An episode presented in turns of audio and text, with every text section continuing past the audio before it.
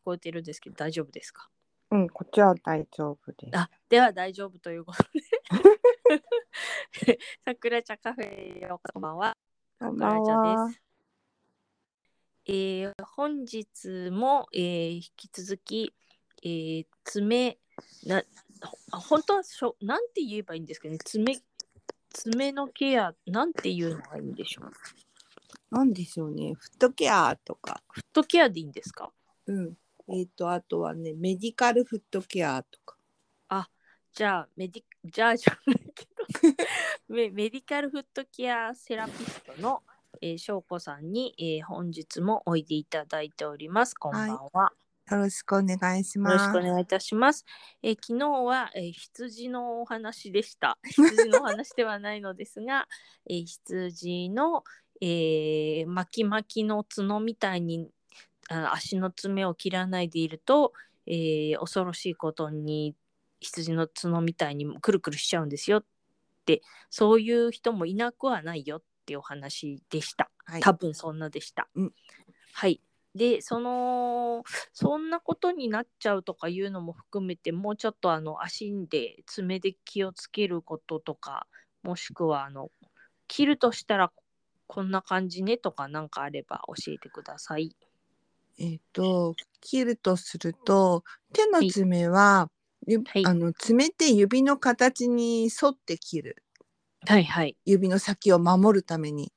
うんうん。だから手の指は皆さん手の指の先の形と同じように切ってると思うんですね。そうですね。うん少し丸めて切ってまそす、うね。そうそうそう。うんうん、で足の指よく見てもらうとわかると思うんですけどち指ょっのと見てみますね。 指の先って平らでちょっと四角い感じに足の指の形ってなってると思うんです。そうですね。西西から五市までは特にそんな感じですね。うん、だなので足の爪うんも指の形と似たように切るので、うんえっ、と、うんその指の先がまっすぐの部分は爪もまっすぐに切る、横にっていう横にこと横にまっすぐに。はい。はいでそういったまっすぐ切ると角がどうしても尖ってしまうので、うんうんそこをちょっとヤスリで丸く落とす程度。ああそうするとまず縦に横に切ってうん平らに切ってあげて、まあそうするとあの鋭角になっちゃうから、うん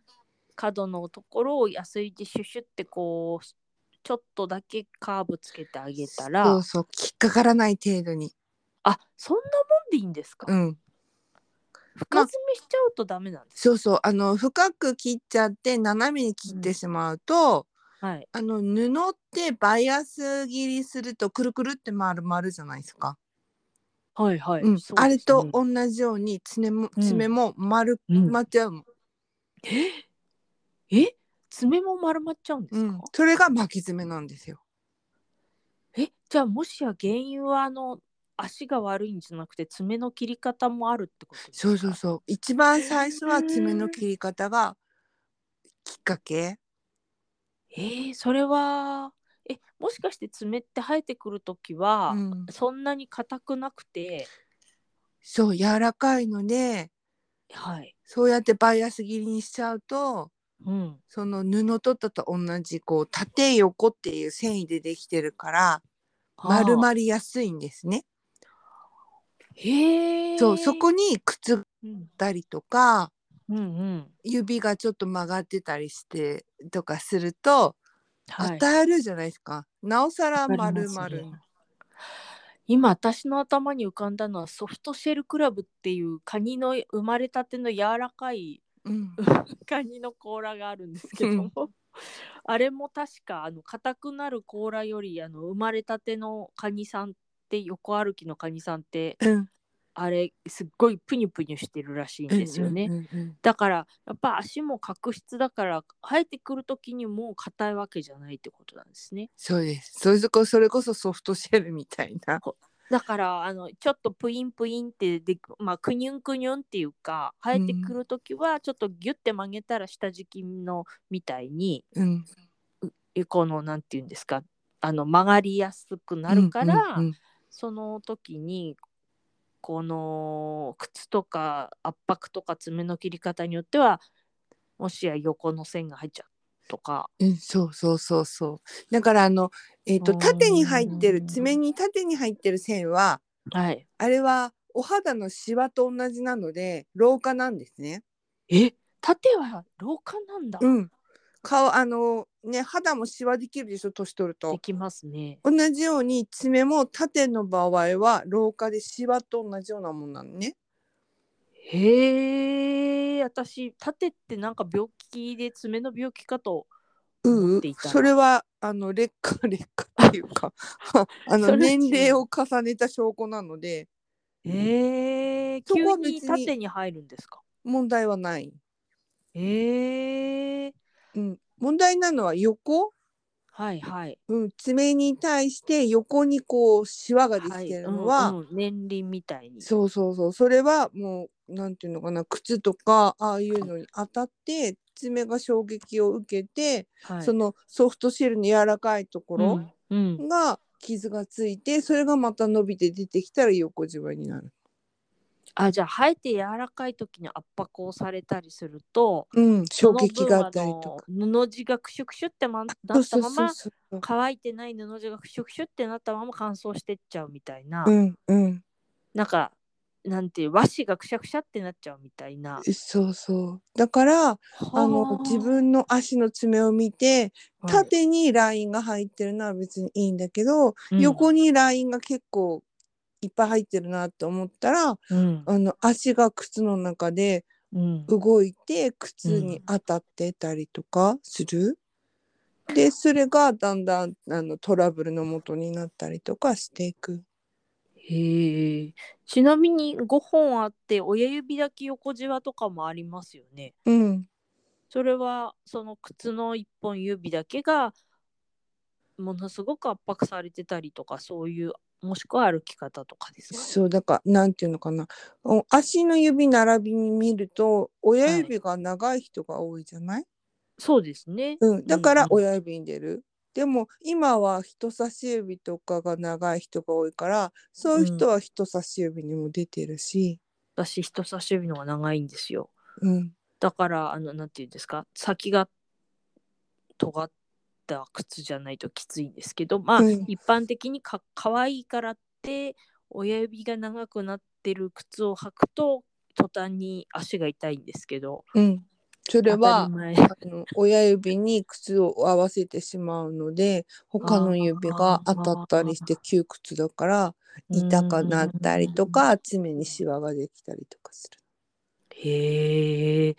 じゃあやっぱり爪をその例えば横に切ってからその角をやすりをかけるってやっていけばうん、そんなに横横なしはも入入りにくいっていうこと。基本はねそれにあとはうん足の指外反母趾があるとはいか、うん指がちょっと曲がってるかっていうとまた切る位置が多少変わるんだけれども、うんうん。基本はそれですね。え外外反母趾はまた靴がずっと圧迫されるとかもしくはあのダンサーの人ですごいあのなんだろうキューッとした靴履いてパンプスとかヒール履いてるとなるってイメージがあるんですけども、うん、それは靴による弊害で外反母趾になってた。あーじゃあ外反母趾もあるある程度なっちゃってももしかしたら爪の切り方によっては少し戻ってきたりするんですかうーんとね戻らない完璧には戻らないと思う一回壊れたものに関しては。うーんでも、うんなりかけとかうんうんうーんとこれ以上悪くしたくないっていう人にはうん、そこでとどめておくことはできるよね。うーんうん、じゃあ、まあまずはまあそうなっちゃう前にまず予防も兼ねて爪はその横に切ってから角はやすりどまあ本来ねやすり爪切りでバチバチバチバチって切っちゃう方がほとんどだと思うんですけどうんも、あと切うるん爪切りの種類にもよるし。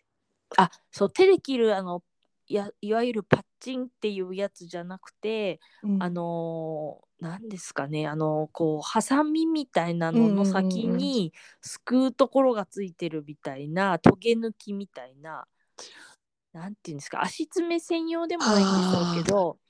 えー、とねうん、自分で自分の足をの爪を切るならはい。あの普通のパチンパチンってよくあるやつ、はい、縦そうの、あ、普通に縦にしか切れない。うんうんうん、あれはのいはい方がいいです。でうんと歯がうん。直歯、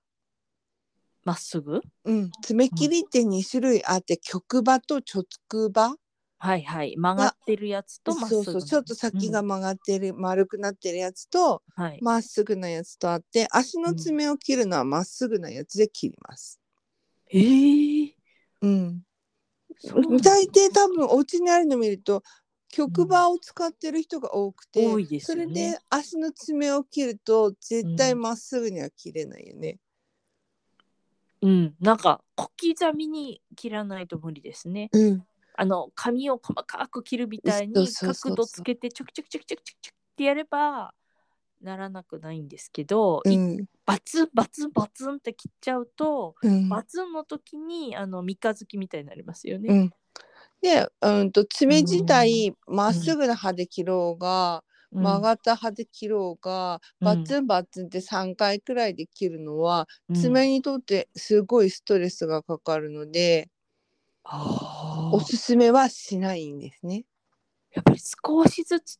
少しずつちょきちょきちょきちょきってこうあの負担をかけないうんしないと二枚爪とかになっちゃう。そうそう剥げたりとかあと割れちゃったりとかああかけやすくなったりとかうーんするし爪切りもうーんと刃物なのでうーんはいで爪切りって研げないから、うんあそうでしたね、うん、だからうんもう本当に2年くらい使ったら買い替えるっていう風にしていかないと。あえのー切れない包丁でトマトとかうん切ったらぐちゃぐちゃになるでしょ、うんうんうんうんそれと同じように切れない爪切りで爪を切ると爪がザラザラになっちゃうの。年金入った爪切りは NG だったんですねえー、あの即座にゴミ箱行き、えーだってもったいない切れるじゃんまだと思っちゃいますようんね、あの爪切りって新しいとパチンパチンパチンパチンってすごくいい音して切れるじゃない、はいそれはすごいサクサク切れてるのね。うんうんでも切れない爪切りってうんあの爪を潰してちぎるから切った跡がザラザラしちゃうのね。引きちぎる感じ、うんそうそうそうそう潰してあーちぎるみたいなね。はいではいそうすると爪自体一枚ものではなくって段ボールみたく3層構造なので、へうえ、ん、その爪がそうのん潰されることによって層が剥がれてくるので2枚爪とか、なるほどくっついてるだけなんですね、そうそうそう酸素それが剥がれれてしまうのでうんその後爪切ったのにたうんとちょっと薄めの爪の人だと爪切ったけど3枚爪になるんですとか割れちゃうんですはいっていう人は意外と爪切りがちゃんと切れない爪切り使ってたりとか、うんうん、その後で切った後にそのうんギザギザのやつをヤスリで削るとかね、乾燥してるからと思ってました。それもある。ある。うん、それもある大いにあるけ ど爪切りがもう切れてないのにうん無理やり使ってるのもある。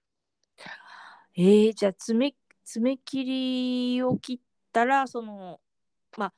ああ爪にも負担がかかってるわけだから、うんまあ面倒は面倒ですけどその後ああの爪を上からクリームみたいなうんやつで塗っまあ、クリームとオイルでもクリームでもいいんでしょうけど、保湿保湿、う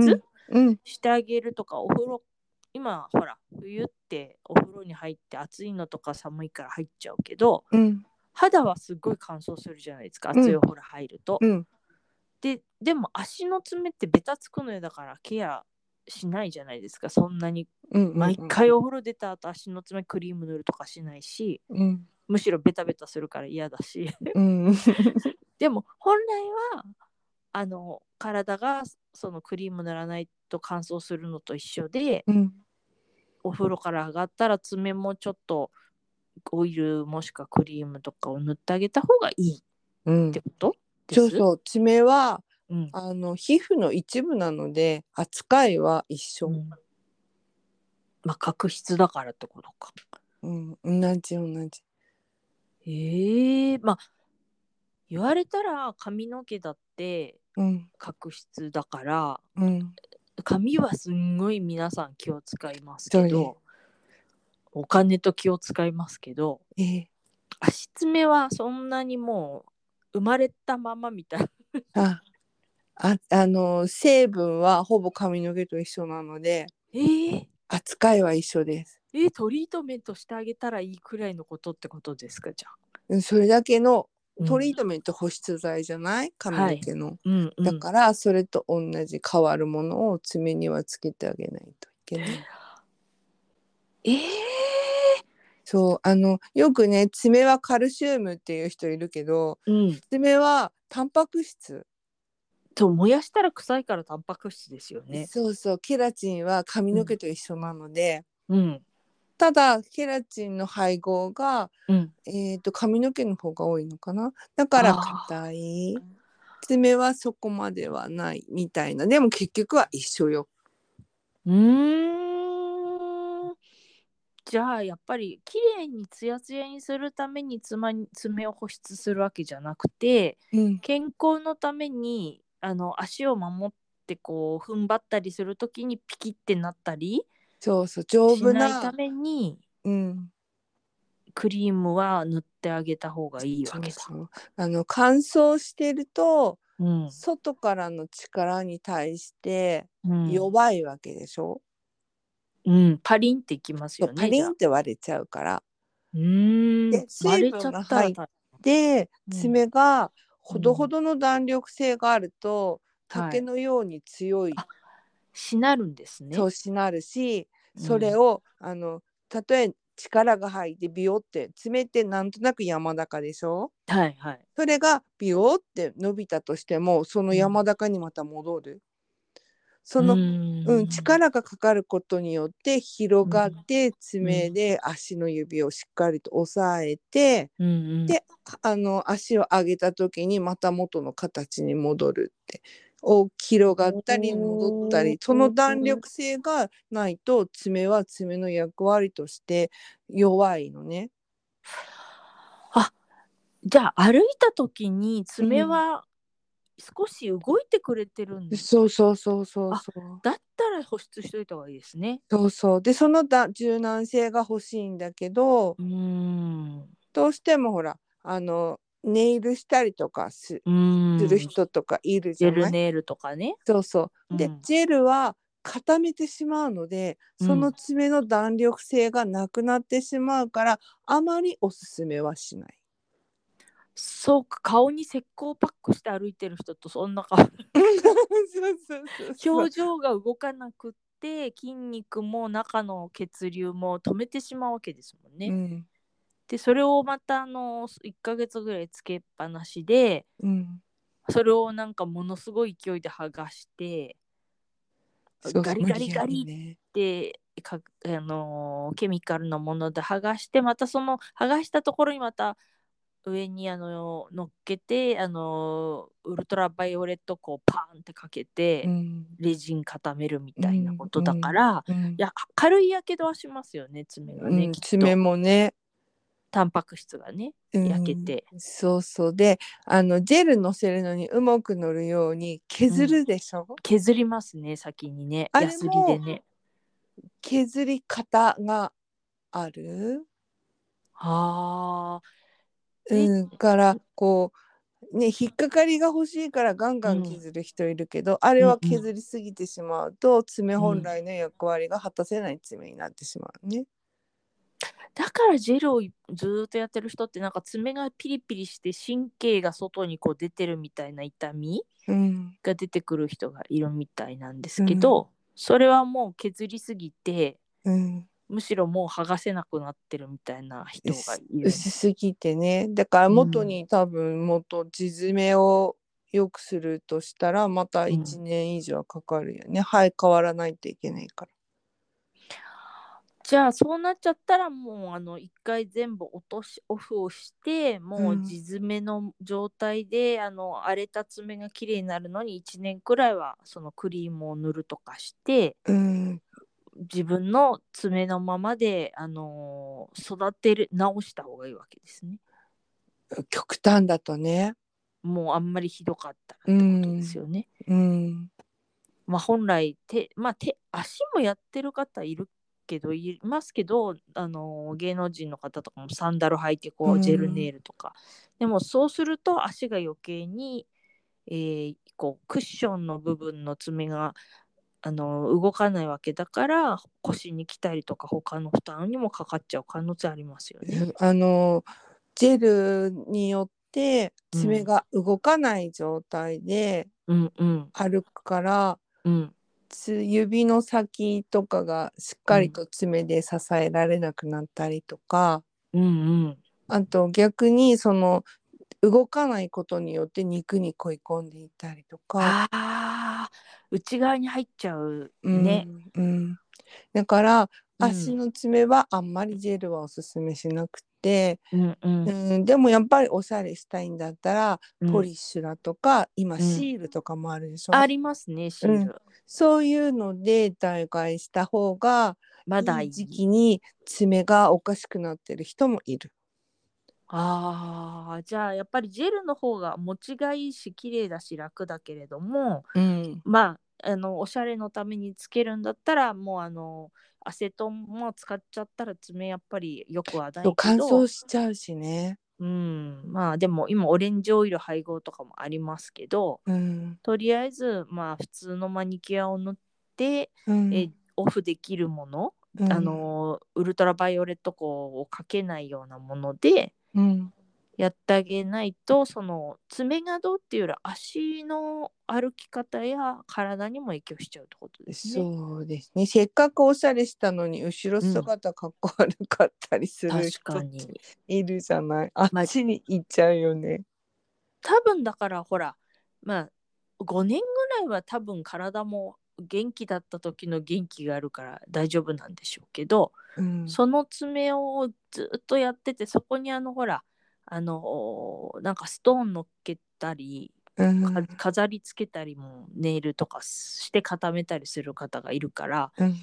またそれもあるとまあそんなこと言ったら何のおしゃれもできないって言われちゃったらそうなんですけど、 うん、だからそういう人ねはいいんじゃないかな、自分でやりたいって決めたら、うん、たシだールで代行するとかねうん、その後、うんやっぱりちゃんとお手入れはきちんとしておいてあげないと、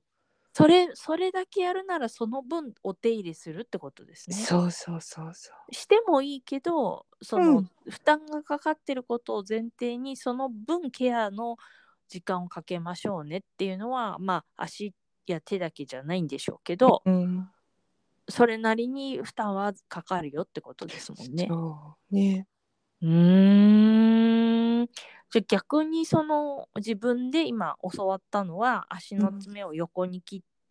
その後横の端っこをまあヤスリで落としますうんでその後まあ保湿しますはいで保湿はオイルみたいな例えばホホバ油みたいなオイルと、うんまあ、ニベアみたいなそのいわゆるハンドクリーム的なものはいはどっちの方が爪にはよろしいんでしょうか、えーっとうーんとねうん、どっちでもいい保湿はどっちでもいいんだ。うんあのお顔ほどうん、選ばなくてもいいのが足のいいところで、ああうん、あるもので全然あだから化粧水って言ったけどようくんあの、ね、お土産とかでもらったりとかしたりとかね、らうんうんあとあと試も供う品ちょっと残ってるんだけど新しいのを使ったりとかってする化粧水ってちょこちょこ余ってたりするじゃないですか、うんうんし全ます然ねそれでいいの。うーんうんそんなもんそんなもんって言ったら足に失礼だけどうん、そ全のくらい然で足はそれでも喜ぶから。は全然いいの。あとは、えー、とドラッグストアに売ってるようあな、はい本当のうんプチプラの化粧水とか、はいはそれでも全然足は喜ぶから、うんうんそこにはあのなんだろうなこれじゃそれいやいい化粧水使ったらいいけどうんうんもったいないじゃない、まあ確かにうん。だから、余ったらって感じですよねそうそう顔に塗って余っちゃったら足も同じものを使ってうも、ん。うん。もちろんいいし、うん。で全も然いいの使ったらいいけど、うん全然そうじゃなくても大丈夫だし顔にたっぷり化粧水塗って、手にはいくっついた余ってるやつとかね、はいはいそういうのを足に塗っても全然大丈夫。それは爪って男女差あるんですか、えーとね皮膚の一部だから女性って皮膚薄めでしょ、うんうん男性ってどっちかって言ったらごわっとしてるっていううか、ん固めでしょ、でうんやっぱ爪もそれなりにうん男女差みたいのはあるんですが最近ってあの、うん最近の男の子って皮膚薄い子多いじゃないですかはいななんだかねそうですね、うん、色白くってね、うん、ああいう子はね爪やっぱりそういう爪、あー弱いんだ、うん、薄いし、まあ、そしたらもう本当にお肌もそのなんて油分が多い人と乾燥肌があるみたいに、うんまあ、肌が乾燥してるんだったら髪も乾燥するのと一緒でうん爪も乾燥しがちだろうから、うん少しあのもしかしたらオイルを補ってあげた方がいいかもしれないし、うん、まあ、それをやるやっていくと1ヶ月ぐらいでなんか変わってきますかね。かなり変わると思います。1ヶ月試しにうん自分の肌とか爪とかをそうやってうんクリーム塗ってうんケアしてみると、うん、まあその元の元々のがねすごい乾燥してたとか、うんそうでもないっていうのもあるけど、うんでも多分1ヶ月それきちんとやったら、うん足すごい変わると思います。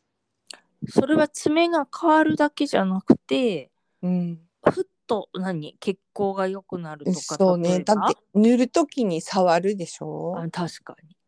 で指もちゃんと指先も触るでしょ触りますね。ええそれだけで血流が上がるのでそれはあの気のせいじゃなくてちゃんと変わってくうる、ん要はねそうやって触ることによっうんて、血流が滞ってたのが流れてくるから、うんと老廃物は出ていく。それはなんかちゃんとフットケアのなんなんかリフレクソロジーみたいなんじゃなくても,、うんもう自指分先でを自分なりに凝ってたらちょっとよくあ揉そうんでそあうそげうるそうとそうかまあまあ乾燥してたら丁寧にあのお風呂入ってあったかいうちに塗ってあげるとか、うんまうんあ、そんなもんでいいってことそうまずはそこから。そうすると自分で自分の体を触って、うん昨日と今日はどう違うかっていうのも毎日触ってるとわかるし、うんうん今うん日ちょっと乾あそう燥してたなと思ったらもうちょっと足してあげればいいし、いっぱい歩いたなと思って足が疲れてるなと思ったらうん回数増やしてあげればいいし、うーんそうやって自分でできるメンテナンスを少しずはいつ少しずつやっとけば、うんうーんと専門の人にボンとはねそういった何ヶ月かに1回専門のところに行って、うんうん自分のやり方で今のところうん大丈夫なジョーカーとかチェックしてもらえば、うんまたその自分のやり方だけでうんうん続けていけるじゃない、そうですね。はい。うーんまあだからあの歯医者じゃないけどそのたまに検査まあ別に虫歯になる前にそうそうそう歯の検査行くぐらいの感じで、うんままああ、の足が3何ヶ月検診と同じ感覚で、うんそういう専門のところにちょっと見てもらえればうんそんなすごいね毎週来いみたいなうん状態にならずに済むじゃないうんうんだからずっと歩ける足が保てるだろうしうんあの歩いててもうん体力的にも疲れない足になるだろうしうん自分のやりたいことが可能になる足を作ることはできる。うーんそうかじゃああの一般的なあのフットマッサージのお店とうんその爪も切ってくれるようなフットケアのお店ってあると思うんですけど、うん私の中では結構やっぱり爪も切ってくれるようなところの方がなんか安心していけるんですけど、トータルで見てくれるからね。そうあのーまあなんだろうそのマッサージでオイル塗ってっていうのをもういいんだけどそれだとなんとなく片手落ちのような 感じがしてうんまああのたまのたまの足のただの歩き疲れならオイルでもいいんですけどもはいあの本当になんとなく全体に不具合の時にその爪も爪の中もちょっとこうピピってやって足の裏シャシャってやってもらうともう本当に歩きやすく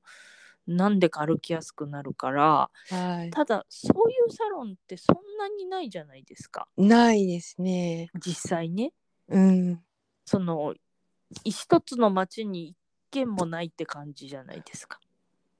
うん、どこまで皆さんがやってるかは全然自分行かないからわからないああそうですね、うんご自身がやってるとねう、うん、私はかなり昔からそういうの好きで探してますけど本当に爪までやってくれるところって靴屋が併設しているかうん、それかあの百貨店の中かそれかこのそういう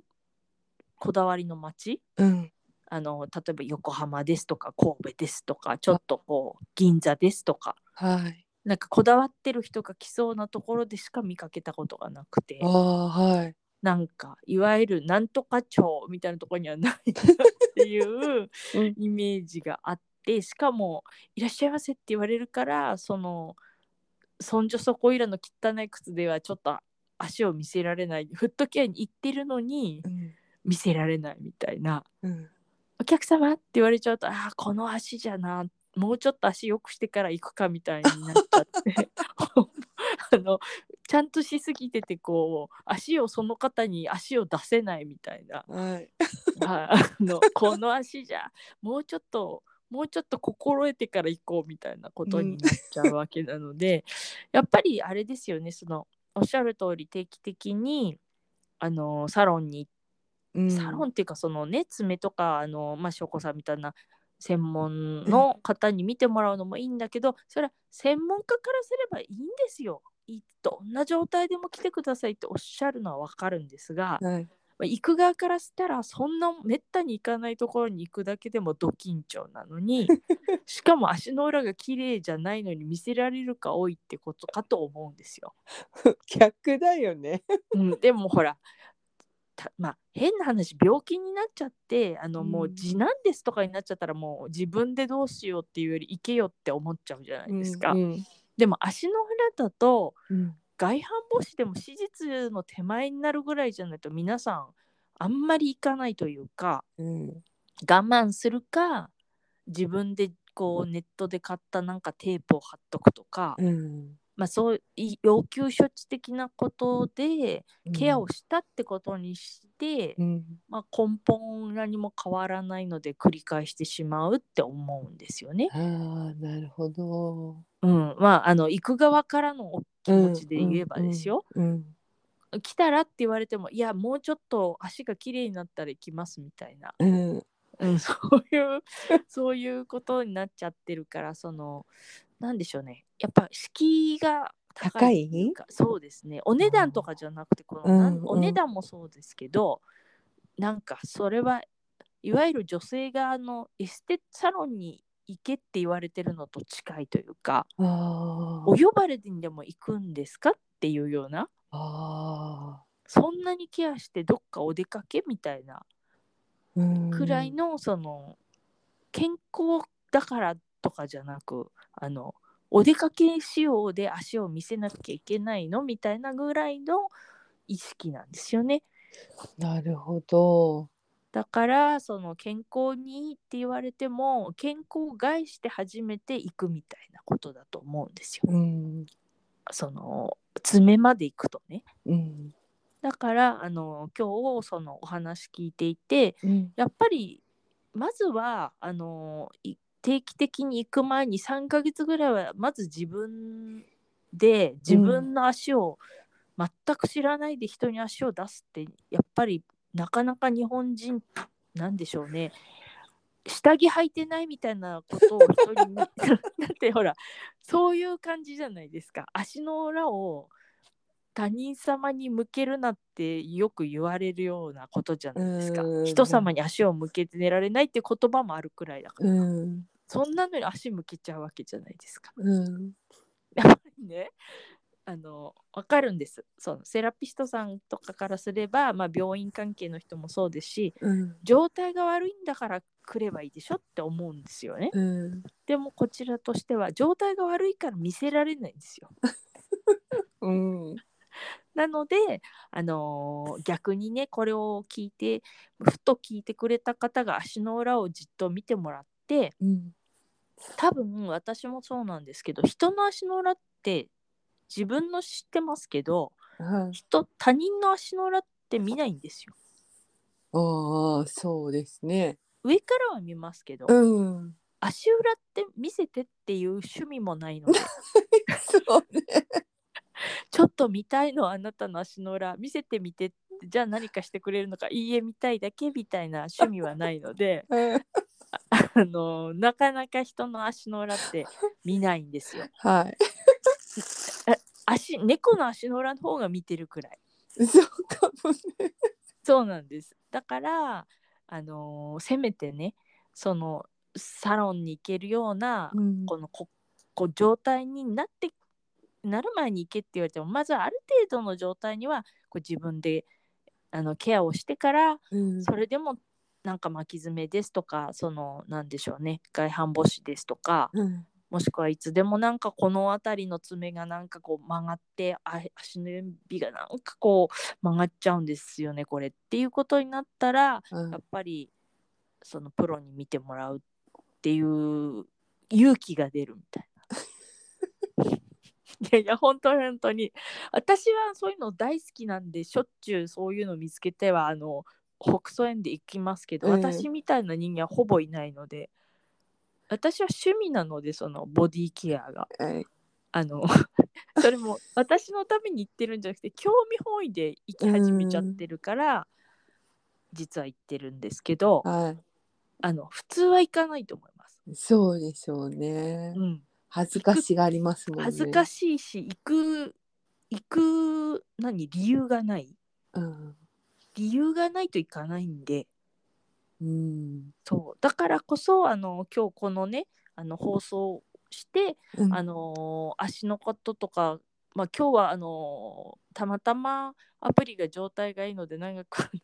てるんですけども、はいあのーねちょっと、まあ、今日の締めとしてはうんそのフットケアとかって敷居が高いって話なんですよ。うんなるほなどので自分で今爪切りは2年に1度ぐらい、あのー買い替えるとこ研げないから買い替えてっていうこととか。うんまあ、自分の爪はこうやって切ったらいいよってこととかはいクリームなんか塗るなんてこじゃれたことしねえよっていうんじゃなく てそれが爪といわば腰や足や一生使っていく体のために日々のケアをっていうのは本当かっこつけじゃなくて必要なんだなって、うんそうむしろねうんそこがこうちょっと伝わったらいいのかなってあのおしゃれで行くもんじゃないっていうかまあおしゃれで行ってもいいんですけどそうねねそれがねあのなんだろうもうちょっと広がるとあのー実は頭痛とかね目の疲れって足だったりする場合もあるんじゃないですか、うんありますねだからフットケア行くと楽になったりするわけでうんあリフレクソロジーとか行くと肩こりがすっきりするのもうん本来だったらおかしい話 でそれはパソコンのしすぎもありますけどうん多分足の裏を日頃ちょっとケアしてればそこまでなんないかもしれなくてうん結局つながってますもんね。つながってますねうん、なのでまず今日のあの総まとめとしては、うんえーまず間違ってたら言ってくださいね。はいえーっと爪切りは2年に1回ぐらい買い替える。うんであの丸まってる爪切りじゃないくていいうんそして、えー足は、えー横に切ってまっすぐ切って、えー角のところはヤスリで落とすうんそして、えー保湿は、えー爪のために、えーした方がいい。うんあと縦にシワが入るのは、えー年だから諦めろ。うん でも横に横にシワが入るのは自分でケアできるので、えー爪に何かしら負担がかかってるから横じわができるのでそれはえーケアすれば良くなってくるそんな感じで間違ってないですかうんうん間違ってないですね。わかりましたはい。じゃあ、あのー今回はとりあえず自分のケアっていうお話でしてはい。あとはそのそうですね次はそのやっぱりもうちょっとこうみんなが私が思うに、うん。その今さ最後に言いましたけど行くほどじゃないってなんていうのそうは言ってもってなるところを超えられるお話が少しまた次回あなんなんなんフットケアを結局来た人私はほらセラピストでフットケアをやる側じゃないので、うんいろんな種を見てきた上にやったら何が良くなったかのこう事例はい。あるとあ私にも当てはまってるわって思うかなと思うんですよ。はうん、でも私はやる側でやらあのやられる側でやる側じゃないから、うん恥ずかしいって気持ちはここでお話できたんですけどあ。も、うんやる側としてはいや来てほしいなぜならこんな足の人がこれをケアしたらこんな風に生活が例えば快適になったとか楽になったとかはい。それが分かるとなんか未来が開けるかなみたいななるほど。行く意味あるなみたいなうん。気がするのでうん。まあ次回そのあたりを少しおきあのうまくアプリが起動すれば お聞かせいただければと思っております。はい、わかりました。ありがとうございます。はい今日はあのうまくいっちゃったんで長くあのお時間拘束してしまいまして申し訳ごあ、ざいま大せん。丈夫です。はい。ではあのまたあの近々予定がつきましたらこのはい続きは、今度セラピスト側から見た、えー足のこの事例とこビフォーアフターでこのように、えー変わりましたよというお話をいただければと思います。はい、了解です。はい、ではあのー今んとこあの連続でやっちゃってるので質問を受けてる暇もないんですがま た何か 質問とかあの来たようでしたらあのまたそちらもあのあのご質問させていただければと思います。はい、はい、わかりました。ありがとうござはいい、まあした。りがとうございます。はい、では失礼します。はい、失礼いたします。ではでは。はい。